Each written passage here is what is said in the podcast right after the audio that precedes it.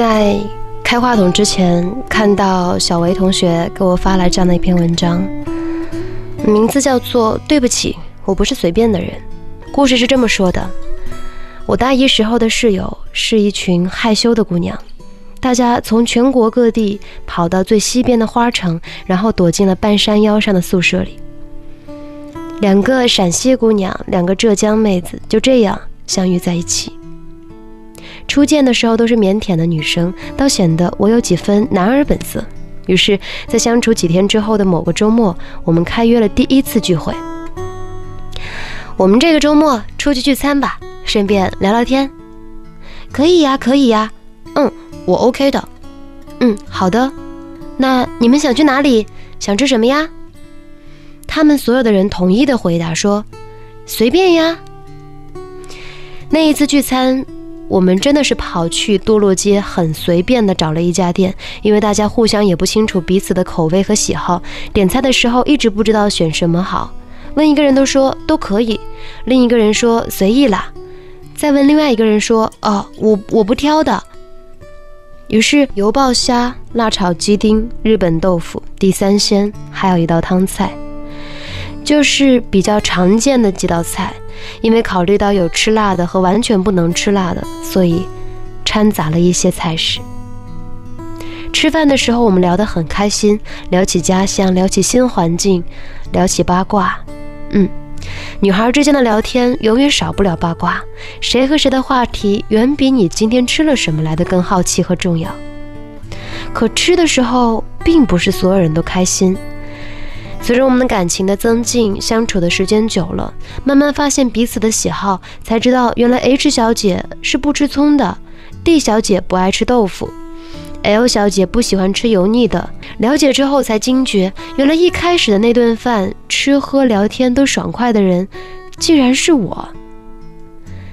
高中的时候，我有一帮特别要好的闺蜜，平常我们也经常出去聚餐。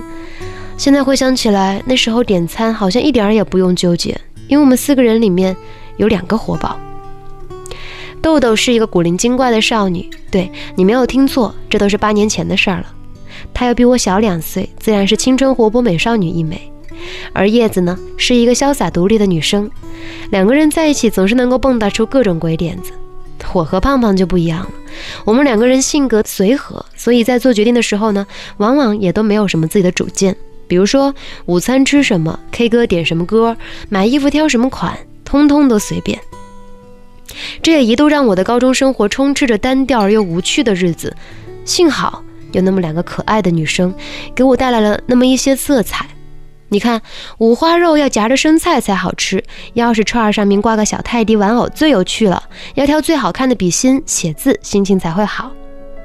他们仿佛是落入凡间的精灵，告诉我什么是美，什么是个性，什么是女孩独有的魅力。虽然说平平凡凡才是真，可是这平淡随意的人生格调的背后，有没有人想过，我是不是因为不想做决定，不想惹是非，不想表达自己，甚至不想动脑子思考，才这样的随意呢？我细细想了想，发现不光是以前的自己，现在我身边很多人都是一样。一遇到出去聚餐，大家都会说随便吃什么都可以；一遇到出去 K 歌，你帮我随便点一首吧；一遇到逛街，说哎随便哪街都好看。为什么大家都变成那么随便的人呢？我先深刻的思考了以前的自己，发现原因很简单：我想给不熟悉的人留下良好的第一印象，一下子暴露自己的喜好，显得很挑剔。第二呢，是因为自己不清楚对方的喜好，因为照顾到对方，我不能先表达自己。第三，是其实我以前真的也不是很了解自己到底喜欢什么，并没有非常清晰的自我喜好定位。四是害怕承担决策背后的风险，比如说点的菜不好吃，点的歌粘得太久远，出去旅游选的地方不好玩儿，这会慢慢的让人变得用随便来逃避做出选择和决策。第五呢，使我懒得去思考吃喝玩乐这种问题。我以前还特别以为自己特别的会照顾人，你看我什么都依你，这不是给你最大的照顾吗？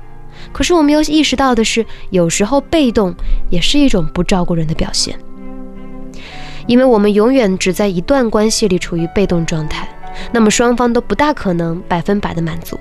特别是当你们两个都是很被动的人，相处到最后很容易被彼此判定为不合适。不光是情侣，朋友之间也是如此。以前我看到一篇文章，讲述的是跨国渠道合作关系当中的领导方式的选择。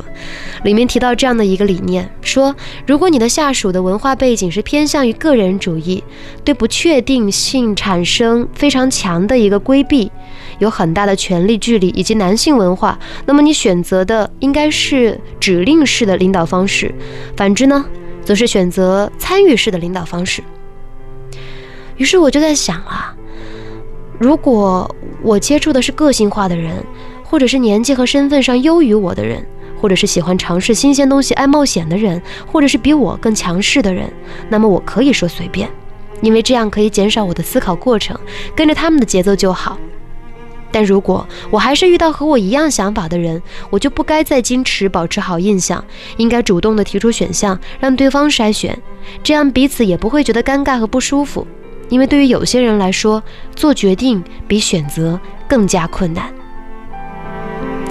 前几天和室友聊起旅行，我说一个人去广州玩，玩得很爽。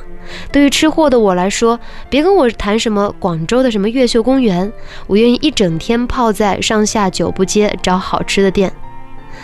于是室友就跟我说起他一个夏令营认识的女生，说他们当初一块去广州玩，特别遗憾的是玩的一点都不爽快。我说：“你不是吃货吗？广州美食很多呀。”他说：“因为那个女孩是比较随意的人，而自己呢也是比较随意的人，两个人都不知道去什么地方，一人一句都可以。结果听了旁人推荐，去了一点都不好玩的地方，他也不好意思开口说去讨好吃的店，毕竟两个人也不是很熟悉。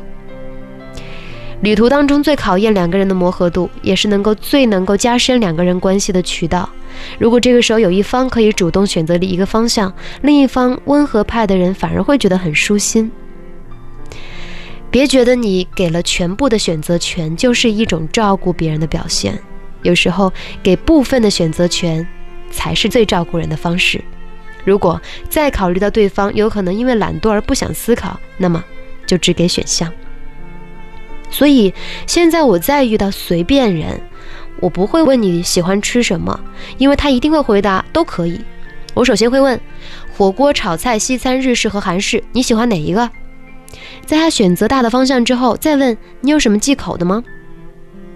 我们往往在生活当中不太愿意做开放性的问题，但是选择题还是相对简单的，这也可以避免因为没有话题而产生的尴尬。说不定一个选择题就打开了话匣子。当然，如果你能成为不那么随便的人，也许我会更加欣赏你，因为这样的你让人觉得很有魅力。